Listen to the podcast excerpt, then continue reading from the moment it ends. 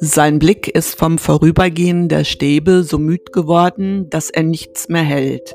Ihm ist, als ob es tausend Stäbe gäbe und hinter tausend Stäben keine Welt. Der weiche Gang geschmeidig starker Schritte, der sich im allerkleinsten Kreise dreht, ist wie ein Tanz von Kraft um eine Mitte, in der betäubt ein großer Wille steht. Nur manchmal schiebt der Vorhang der Pupille sich lautlos auf, dann geht ein Bild hinein, geht durch der Glieder angespannte Stille und hört im Herzen auf zu sein.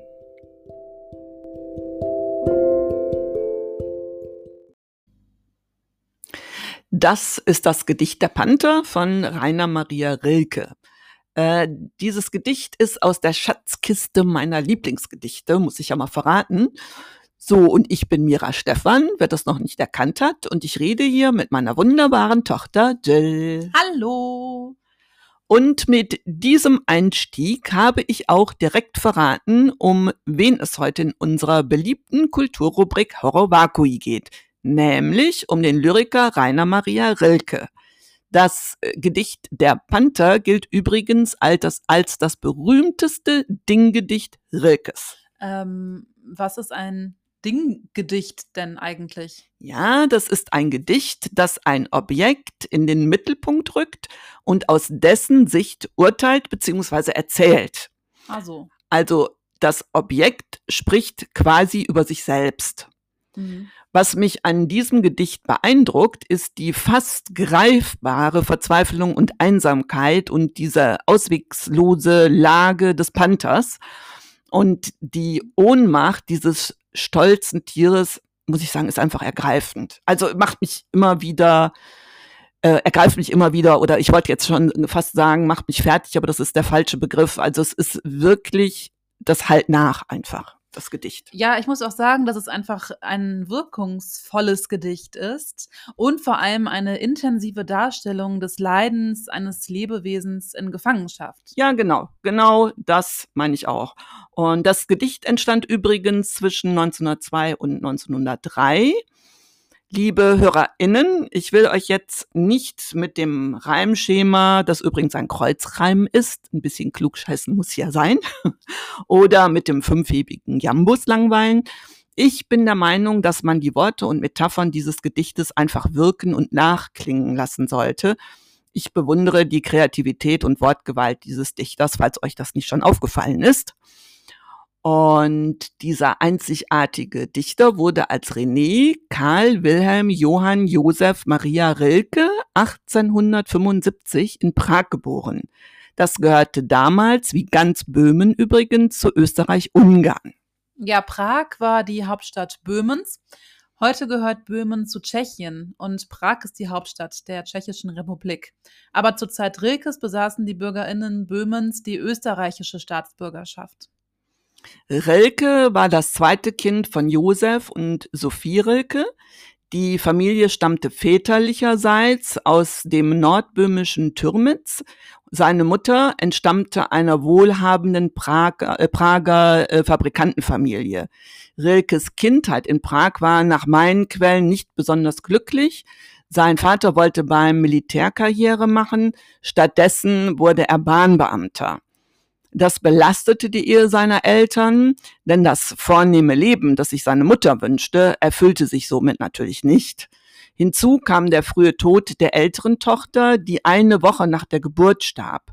Rilkes Mutter musste schwer traumatisiert gewesen sein. Sie erzog nämlich ihren Sohn wie eine Tochter. Bis zu seinem sechsten Lebensjahr zog sie ihn wie ein Mädchen an. Frühe Fotos zeigen Rilke mit langem Haar im Kleidchen.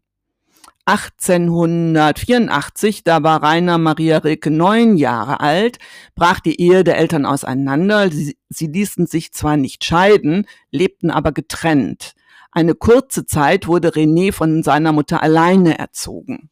Ähm, sag mal, ich muss jetzt mal fragen, äh, warum nennst du Rilke einmal Rainer und einmal René? Na, was es damit auf sich hat, erkläre ich gleich. Also alles so der Reihe nach. Na gut. ja, jetzt geht es mit Rilkes Jugendzeit erstmal weiter. Früh stellte sich heraus, dass Rilke dichterisch, musisch und zeichnerisch begabt war. Doch ab 1886 besuchte er zur Vorbereitung auf eine Offizierslaufbahn eine Militärrealschule in Niederösterreich. Man kann sich dann vorstellen, dass diese Schule eine Zumutung für ihn war. Nach sechs Jahren brach er seine militärische Ausbildung krankheitshalber ab. Daran schloss sich ein Besuch der Handelsakademie Linz in Oberösterreich an.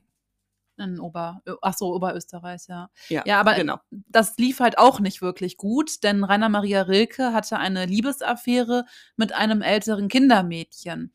Er war zu der Zeit 17 Jahre alt. Ja, also ein Pubertier quasi. Ja, ja, genau. Ja, und da macht man bekanntlich ja auch wilde Sachen. ja, war ganz wild. Ja, wie auch immer. Äh, es war auf jeden Fall ein Skandal und Rilke musste Linz verlassen.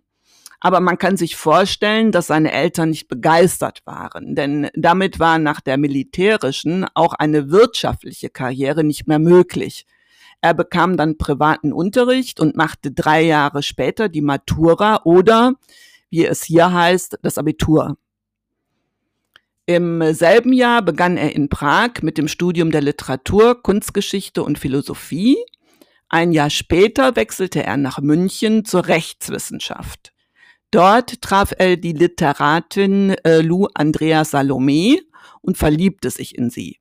Auch sie war wieder älter als er und außerdem noch verheiratet. So, und jetzt aufgepasst. Jetzt beantworte ich deine Frage zu seinem Namen. Ah ja. Hm? Unter ihrem Einfluss änderte er seinen Vornamen von René in Rainer, weil sie den Namen für einen männlichen Schriftsteller angemessener fand.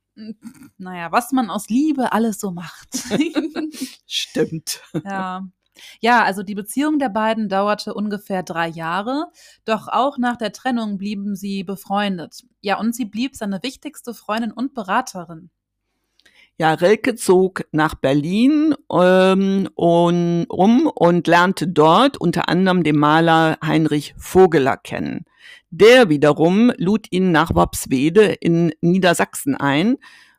Worpswede ist bekannt durch die Künstlerkolonie, die Ende des 19. Jahrhunderts entstand. Sie befindet sich so also etwa 20 Kilometer nordöstlich von Bremen. In Worpswede lebten bedeutende Künstlerinnen und Künstler des Jugendstils, Impressionismus und Expressionismus, wie zum Beispiel die Malerin Paula Modersohn-Becker. Ja, die haben wir in Folge 37 vorgestellt. Hört mal rein. Ähm, ja, es lohnt sich natürlich wieder. Ne? Natürlich. Ja, Rilke reiste viel, unter anderem nach Tunesien, Ägypten, Spanien, Italien und auch zweimal nach Russland. Er lernte dort Lev Tolstoi und Boris Pasternak kennen. Im Herbst 1900, unmittelbar nachdem Andreas Salome sich von Rilke getrennt hatte, besuchte Heinrich Vogeler in Worpswede. Dort traf er nicht nur die Malerin Paula Modersohn-Becker, sondern auch den Schriftsteller Karl Hauptmann und die Bildhauerin Clara Westhoff. Und die, in die letztere verliebte er sich. Ja, und ein halbes Jahr später heiratete Rilke dann Clara Westhoff. Im Dezember 1901 kam Tochter Ruth auf die Welt. Doch irgendwie schien das Familienleben nichts für ihn zu sein. Also im Sommer 1902 gab Rilke die gemeinsame Wohnung auf und reiste nach Paris. Dort schrieb er eine Abhandlung über den Bildhauer Rodin. Von 1905 bis 1906 war er für acht Monate als Sekretär bei Rodin angestellt. Und mit der Zeit wurde Paris zu Rilkes Hauptwohnsitz. Die Beziehung zwischen Rilke und Clara Westhoff blieb allerdings bis zu seinem Lebensende bestehen.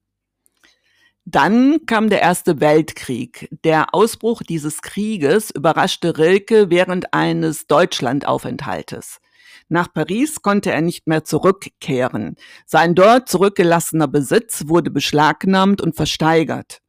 Den größten Teil der Kriegszeit verbrachte Rilke in München im Stadtteil Schwabing. Von 1914 bis 1916 hatte er eine stürmische Affäre mit der Malerin Lou Albert Lassard. Anfang 1916 wurde Rilke eingezogen und musste in Wien eine militärische Grundausbildung absolvieren.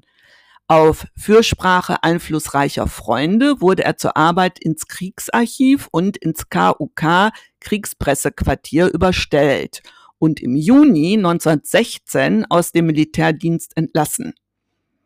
Das traumatische Erlebnis des Militärdienstes ließ Rilke als Dichter eine Zeit lang nahezu völlig verstummen. Er empfand das auch als eine Wiederholung seiner schrecklichen Militärschulzeit. Ja, ist ja auch irgendwie nachvollziehbar, dass ihn das ja. daran natürlich alles erinnert und ja. Ja, und das war natürlich nichts für ihn, der eben sehr äh, künstlerisch begabt ja. war, mhm. schriftstellerisch, künstlerisch ne, ja, begabt natürlich, war. Genau. Ja. Mhm. ja, 1919 reiste Rilke von München in die Schweiz. Äußerer Anlass war eine Vortragseinladung aus Zürich. Eigentlicher Grund aber war der Wunsch, den Nachkriegswirren zu entkommen.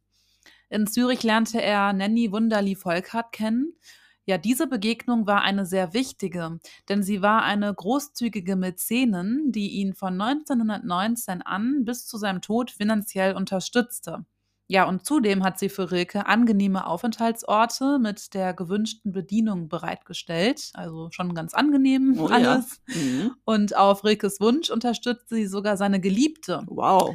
Ja, Baladin Klosowska war nämlich mittellos, geschieden und Mutter zweier Kinder. Ja, und Rilkes Suche nach einem geeigneten bezahlbaren Wohnort in der Schweiz erwies sich als sehr schwierig. Schließlich fand er seine Heimat in einem Schlösschen im Kanton Wallis. Seit 1923 musste Rilke mit großen gesundheitlichen Beeinträchtigungen kämpfen, die mehrere lange Sanatoriumsaufenthalte nötig machten. Es stellte sich heraus, dass er an Leukämie litt, an der er Ende Dezember 1926 starb. So, und jetzt möchte ich noch ein bisschen was zu den Werken Rilkes sagen. Zu den frühen Werken gehören die Gedichtbände Wegwarten, Traumgekrönt und Advent. Mit dem Band Mir zur Feier wandte er sich zum ersten Mal einer Betrachtung der menschlichen Innenwelt zu die unveröffentlichte Gedichtsammlung Dir zu Feier, und jetzt merket auf, ist eine einzige Liebeserklärung an Lou Andreas Salome. 1899 entstand das kurze Prosawerk Die Weise von Liebe und Tod des Kornetts Christoph Rilke. 1905 erschien sein Stundenbuch. Die Gedichte sind nachdenklich und ja auch oft religiös. Dieser Gedichtzyklus ist eines der Hauptwerke des literarischen Jugendstils. Ja, in der Kunst ist der Jugendstil bekannt für verspielte Verzierungen, oft mit Blumenmustern und dafür, dass nicht alles streng symmetrisch sein muss. In der Literatur beispielsweise wurden lyrische Texte ornamental angeordnet oder wirkten zumindest äußerlich wie ein Schmuckstück, in das die einzelnen Wörter kunstvoll platziert wurden. Ja, typisch in einem lyrischen Werk sind auch Wiederholungen. Rilke schrieb einen einzigen Roman. Dieser hat den Titel Die Aufzeichnung des Malte Lauritz Brigge. Seine Erzählung Die Weise von Liebe und Tod des Kornetts Christoph Rilke erreichte Kultstatus und gehört neben seinem Roman zum bedeutendsten prosaischen Werk des Dichters. Aus seinem Gesamtwerk sind etliche Aufsätze zur Kunst und Kultur sowie zahlreiche Übersetzungen von Literatur und Lyrik bekannt. Sein umfangreicher Briefwechsel mit gleichfalls herausragenden Dichtern und Denkern seiner Zeit gilt als wichtiger Bestandteil seines literarischen Schaffens. Als Übersetzer französischer Lyrik leistete er einen wichtigen Beitrag zum deutsch-französischen Kulturtransfer. Die Gedichte der letzten Jahre zerfallen, ja, man könnte sagen, in unterschiedliche Gruppen. Einerseits heiter entspannt, ja, oft lakonisch pointierte Natur- und Landschaftsgedichte. Andererseits poetisch kühne Experimente. Was auch noch interessant ist, ein großer Teil von Rilkes schriftstellerischem Nachlass verblieb lange im Familienbesitz, wurde von seinen Nachkommen gepflegt und zusammen mit dem Inselverlag ausgewertet. Darüber hinaus war er für die wissenschaftliche Bearbeitung eingeschränkt zugänglich. Rilkes Tochter Ruth Sieber-Rilke zog mit dem Erbe 1949 von Weimar nach Fischerhude um. Nach ihrem Tod brachte ihr Sohn das Archiv ab 1972 in seinem Privathaus in Gernsbach unter. Seine Frau Hella Silber-Rilke betreute es dann. Nach deren Tod wiederum verkauften die Urenkelinnen das Rilke-Archiv Gernsbach ans Deutsche Literaturarchiv Marbach. Dort lag zuvor bereits ein Teil des Nachlasses. Weitere wichtige Rilke-Bestände besitzen das Schweizerische Literaturarchiv Bern mit dem Schweizerischen Rilke-Archiv, die Stiftung Rilke in äh, Zeisters sowie die Harvard-Universität. Zum Ende unserer heutigen Folge möchte ich mich mit einem weiteren Gedicht von Rilke verabschieden. Zum Einschlafen zu sagen. Ich möchte jemanden einsingen, bei jemanden sitzen und sein. Ich möchte dich wiegen und klein singen und begleiten, schlaf aus und schlaf ein. Ich möchte der Einzige sein im Haus, der wüsste, die Nacht war kalt und möchte horchen herein und hinaus in dich, in die Welt, in den Wald. Die Uhren rufen sich schlagend an und man sieht der Zeit auf den Grund. Und unten geht noch ein fremder Mann und stört einen fremden Hund. Dahinter wird Stille. Ich habe groß die Augen auf dich gelegt und sie halten dich sanft und lassen dich los, wenn ein Ding sich im Dunkeln bewegt. Das war Erbs und Schote für heute. Wir hören uns am Dienstag in zwei Wochen wieder, also am 7. März. Ich freue mich drauf. Bis neulich. Und ihr wisst ja, bleibt erbsig. Glück auf. Tschüss. Tschüss.